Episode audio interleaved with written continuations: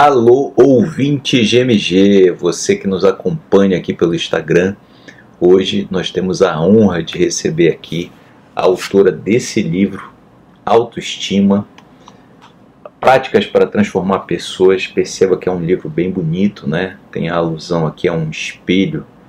É um livro que bem, bem interessante e a autora é a Beatriz Acâmpora.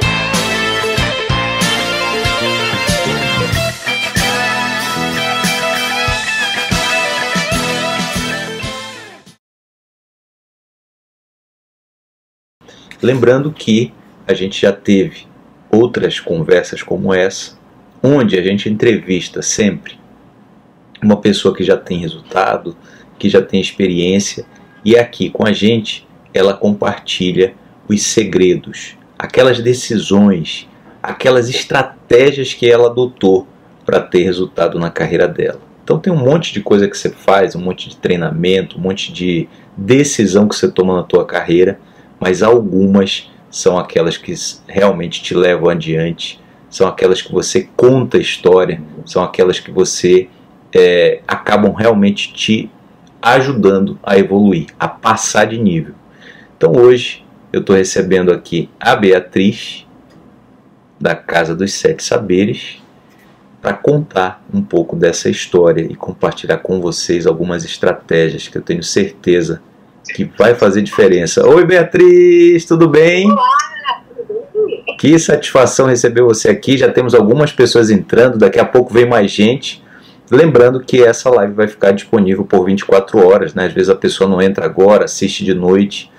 E normalmente a gente tem um público aí de 30, 40 pessoas que vai circular por aqui pela live.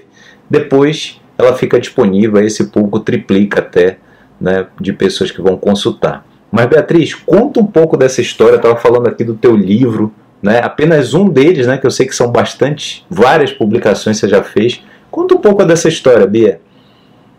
Verdade. Nós já fizemos, tivemos vários livros publicados, mas eu acho que o mais importante foi uma decisão de alinhar aquilo que eu realmente gosto de fazer, porque eu creio nisso, que a gente tem gostado daquilo que a gente faz, e de também é, colocar decisão a vontade da gente alinhado com aquilo que a gente gosta.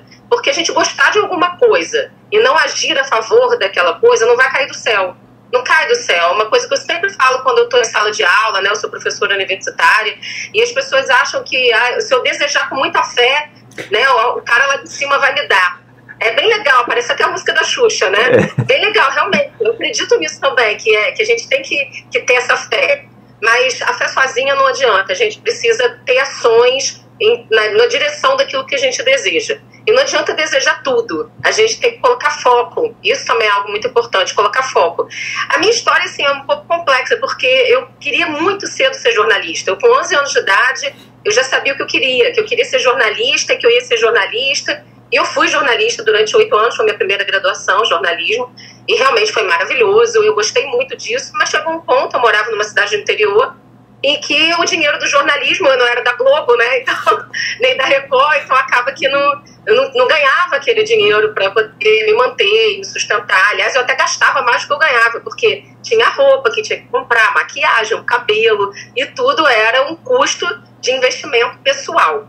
E aí, um determinado ponto, eu era assessora de imprensa de uma grande corporação nacional e ganhava mais razoavelmente o topo da carreira de jornalismo mas não ganhava para poder bancar tudo. E aí eu decidi fazer psicologia e, e, essa decisão realmente mudou minha vida. Eu já, já era algo que eu me encantava, que eu gostava, e aí eu fui buscando estudar. Então, a determinação eu acho que foi fundamental, porque foi eu, com salário de assessora de imprensa, foi o jornalismo que pagou minha faculdade de psicologia.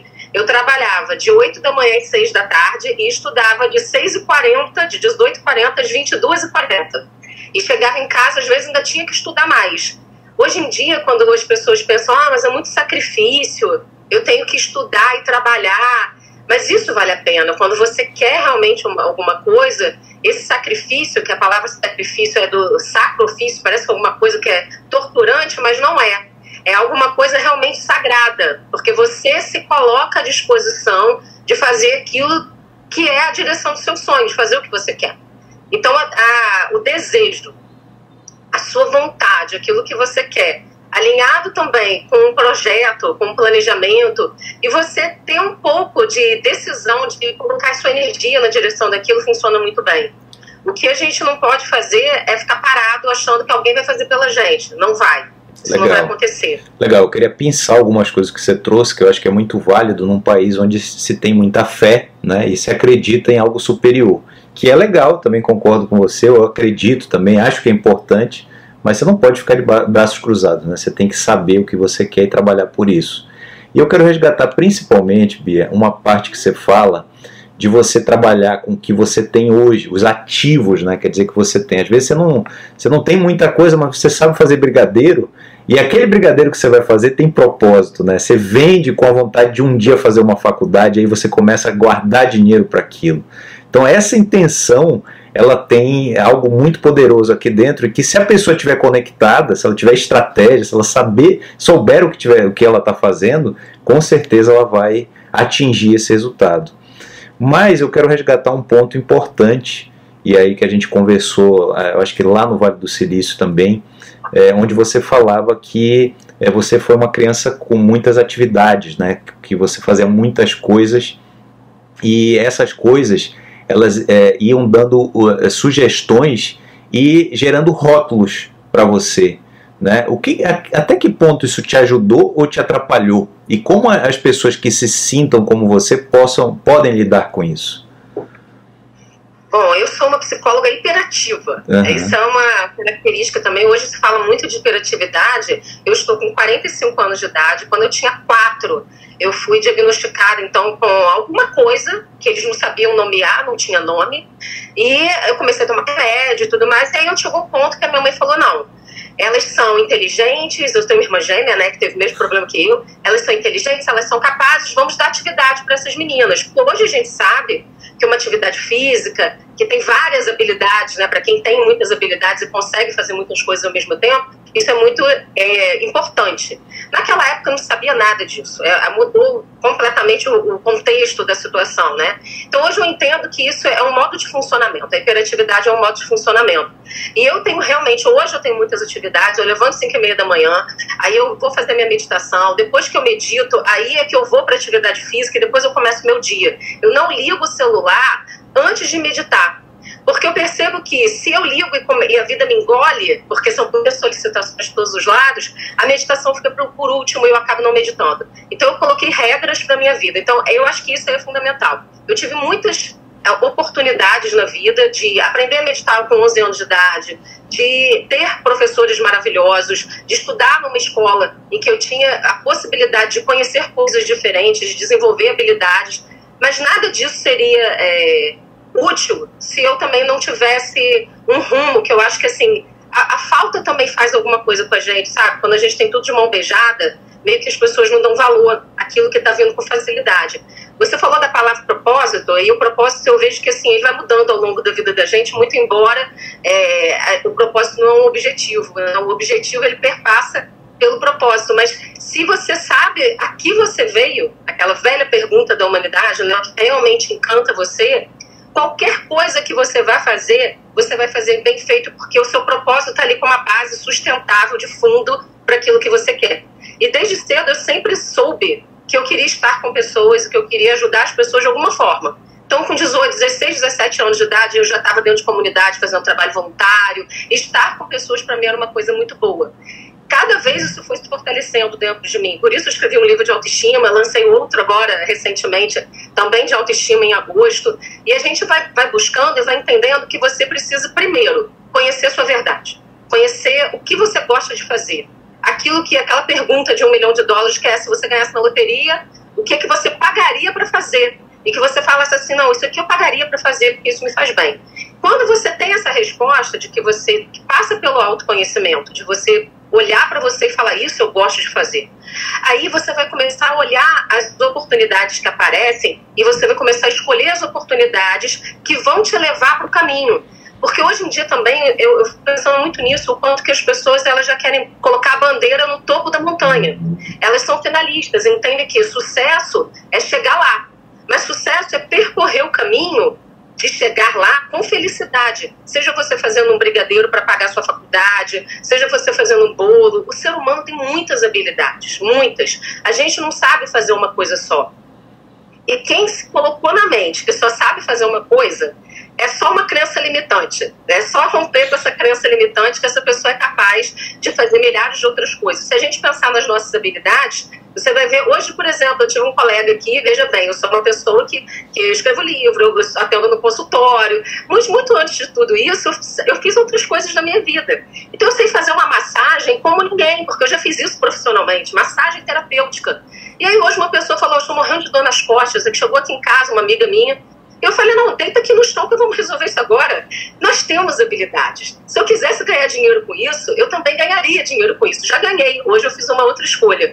A gente tem que entender que o percurso tem que ser prazeroso, tem que ser gostoso. E é algo que eu tenho falado muito em todas as palestras que eu tenho dado, é a gente aproveitar os momentos de felicidade e não achar que a felicidade é algo a ser conquistado. Quando eu tiver um carro, quando eu tiver, quando eu me formar na faculdade, quando eu tiver alguma coisa, quando eu comprar alguma coisa. A felicidade é agora, é o momento presente em que a gente vai construindo passo a passo a nossa vida. Até porque quando a gente coloca um objetivo, quando a gente chega nesse objetivo, não acabou, a gente não morreu, a gente continua vivo. Então a gente tem que se reinventar e escolher um objetivo ainda maior para a gente poder continuar motivado para continuar vivendo. E aí, por isso a importância do propósito. Beatriz, eu quero aproveitar um pouco esse teu conhecimento e a tua experiência também de é, uma psicóloga. Né? A gente está num país onde, na verdade, um mundo né, que sofre com depressão, que sofre com doenças que estão ligadas a causas é, não mais naturais e, e mais até espirituais. Como é que a gente pode lidar com isso nessa sociedade? Será que ensinar isso mais cedo para as crianças seria uma solução? Será que a gente precisa, enquanto ser humano, ajudar os outros também a, a pensar diferente? Né? Você está trazendo aqui um monte de insight, mas que infelizmente pouca, pessoa, pouca gente realmente, a massa, não tem acesso. Né? A massa tem acesso ao, ao Faustão domingo. Como é que a gente poderia mudar isso? Bom, é, é o trabalho do Beija-Flor, cada um fazendo a sua parte. É isso que a gente está fazendo aqui agora, conversando, trocando experiências. É, a gente poder. É, claro que livro, por exemplo, também é algo elitizado. Nem todo mundo tem acesso a comprar um livro. Eu, sempre que eu posso, disponibilizo material gratuito. Recentemente, eu disponibilizei dois livros que eu escrevi em PDF. Então, tudo que a gente pode compartilhar, a gente compartilha. Mas a gente também sabe que muitas vezes as pessoas elas não conseguem nem ler um determinado conteúdo. Então, vídeos, compartilhar sim, eu acho que faz parte de, de, do nosso crescimento, que é a jornada do herói, que o herói, quando ele volta para casa, ele distribui o que ele sabe, ele vai ajudar a sociedade de alguma maneira. Cabe a cada um de nós compartilhar o que sabe. E ninguém é tão pobre de conhecimento que não tenha algo para dar. A gente tem que realmente começar a compartilhar mais, falar mais sobre isso. E já há um grande movimento das escolas e de movimento mesmo de crescimento, de amadurecimento de um programa diferenciado na educação, não só do Brasil, mas estrangeira também, de incluir yoga, meditação, inteligência emocional nas escolas, se trabalhar a autoestima das crianças, porque na escola as crianças aprendem a competir. Elas aprendem a ser as melhores, melhor na sua área. Você tem que tirar 10, você tem que ser muito bom. E quando você não é muito bom em alguma coisa, você se torna o patinho feio, o fragilizado, ou fazem bullying com você porque você não é bom em educação física. E você vai, vai criando um monte de couraças emocionais que vão te bloqueando na sua vida e que vão fazendo você acreditar que você não é bom o suficiente em alguma coisa. Mas ninguém é bom o suficiente em tudo. Ufa, ainda bem. Né? Para isso existem pessoas diferentes com habilidades diferentes. Daí vale a gente pensar que é preciso sim trazer para as nossas crianças algo muito além da matemática, português, história, geografia, ciências, que é o autoconhecimento, é a capacidade de, do jovem, da criança, do jovem de acreditar no seu potencial e acreditar que ele pode ir além. E eu vejo isso como um grande fator hoje, eu que faço orientação vocacional com jovens, e a gente vai vendo como um grande fator a dificuldade das pessoas acreditarem em si mesmas e que elas, inclusive, vão conseguir passar numa prova, e que elas vão conseguir um trabalho. Porque o discurso é: já tem tanta gente no mercado, já tem tanto profissional fazendo isso, eu só sou mais um. Mas se você entender que você é mais um você, que não tem outro você, a sua digital é única, o jeito, seu jeito é único e o jeito que você vai contribuir com a sua maneira de fazer as coisas vai ser única em qualquer lugar que você esteja, então você começa a se apropriar do seu poder pessoal e realmente fazer a diferença em qualquer lugar que você vá, porque você vai dar o seu melhor. Você vai fazer do seu jeito, não é do jeito do outro. E aí a gente pensa assim, é claro que eu li livros importantes na minha vida, fiz vários treinamentos, vários cursos que me levaram, tive grandes mestres que me levaram hoje a ser quem eu sou, que, me, que eu penso que o que eu sou hoje, eu me considero uma pessoa de sucesso, não porque eu sou milionária, porque eu acho que a riqueza ela tem é, vários outros aspectos, né? Não é só a questão do dinheiro. Eu consigo me manter muito bem, sou uma pessoa feliz e eu acho que isso é o que é mais importante é ser uma pessoa feliz dentro de, uma, de um contexto de felicidade em prol daquilo que você faz. Ajudar as pessoas, estar bem é, localizado dentro da sociedade, poder contribuir e poder trazer para a sua vida viver com verdade. O que eu falo, que eu estou falando aqui, eu aplico na minha vida. Eu acho que a gente tem que ter coerência porque senão fica só um discurso da boca para fora e a gente não faz aquilo que a gente se propõe.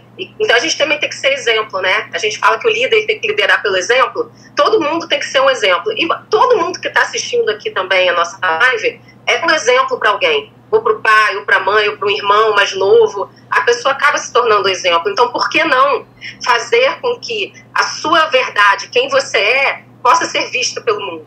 Da é, sua maneira, do jeito que você é. é. Inclusive o Paulo Palhares, que teve com a gente lá em São Paulo, está falando aqui, resgatando exatamente esse ponto, né, através do exemplo. E eu queria pegar, é, já, já que você puxou esse assunto de volta, eu queria pegar as decisões que você tomou que, é, na tua opinião, te ajudaram a crescer. Primeiro você era jornalista e você enveredou. Não, agora você é psicóloga, né, e com o trabalho que você tinha, conseguiu pagar, entrar na faculdade, etc. E depois disso, o que, que você fez? Foi escrever um livro? Foi fazer um curso? Foi um livro? O que, que é, foi diferente na tua trajetória? O que foi diferente na minha trajetória foi não esperar o tempo passar. Eu não esperei o tempo passar. Eu não esperei me formar para eu começar a me tornar uma profissional boa na minha área. Desde o primeiro período, eu me matriculei na faculdade e, junto, eu me matriculei num curso paralelo de formação em hipnose, por exemplo. Então, no meu primeiro período, eu já tinha uma formação em hipnose. E aí eu fui buscando, cada semestre eu fazia uma formação diferente. No meu último ano de faculdade, como eu já tinha uma faculdade de jornalismo, eu decidi que eu queria dar aula, que eu queria fazer diferença na vida das pessoas e que eu sabia que eu tinha essa capacidade. Porque ao longo da, da faculdade de psicologia eu ajudei muitas pessoas.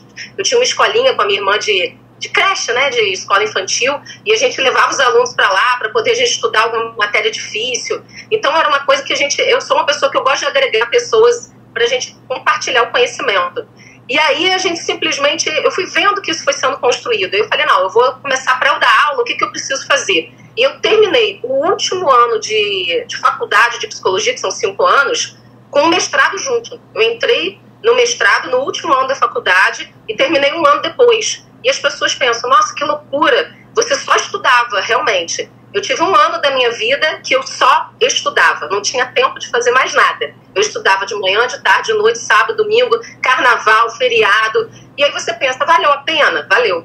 Valeu muito a pena. Eu não me arrependo de nada disso. Ontem, inclusive, eu estava falando isso com uma, uma cliente minha, a gente estava conversando, e eu estava dizendo para ela assim: olha, você tem. Se você tem uma prova, por exemplo, daqui a um mês, e você não estudou até agora, você ainda tem um mês. O que você, a sua decisão para esse um mês vai fazer toda a diferença. Eu vou dizer que se você se dedicar com afinco, em 15 dias você sabe um conteúdo. Se você colocar com vontade de você se organizar e se planejar, de eu vou me dedicar a isso. E a grande questão é que hoje parece que as pessoas elas não estão querendo muito é, abrir mão de alguma coisa para conseguir outra. E isso é fundamental. Eu acho que o poder de decisão de olhar para frente e falar, para eu alcançar esse resultado, eu preciso hoje fazer alguma coisa. Eu não posso esperar o tempo passar. E esse foi o diferencial. Tanto que no meu último ano da faculdade, que eu estava fazendo mestrado, eu já tinha aberto a minha clínica, eu só não tinha o meu CRP. mas eu já tinha outros profissionais atendendo na minha clínica, eu já estava ganhando dinheiro em cima das outras pessoas, a minha clínica era grande, a gente estava dando palestra, dando curso, fazendo um monte de outras coisas, e quando eu me formei, eu já estava com tudo pronto. Eu não tive que começar a procurar nada, eu já tinha construído no percurso. E aí a dica que eu dou é ler livros, eu acho que alguns livros são, assim, eu considero que é praticamente uma coisa muito importante porque você a, acompanha as experiências das outras pessoas. Você pode cometer menos erros porque alguém já os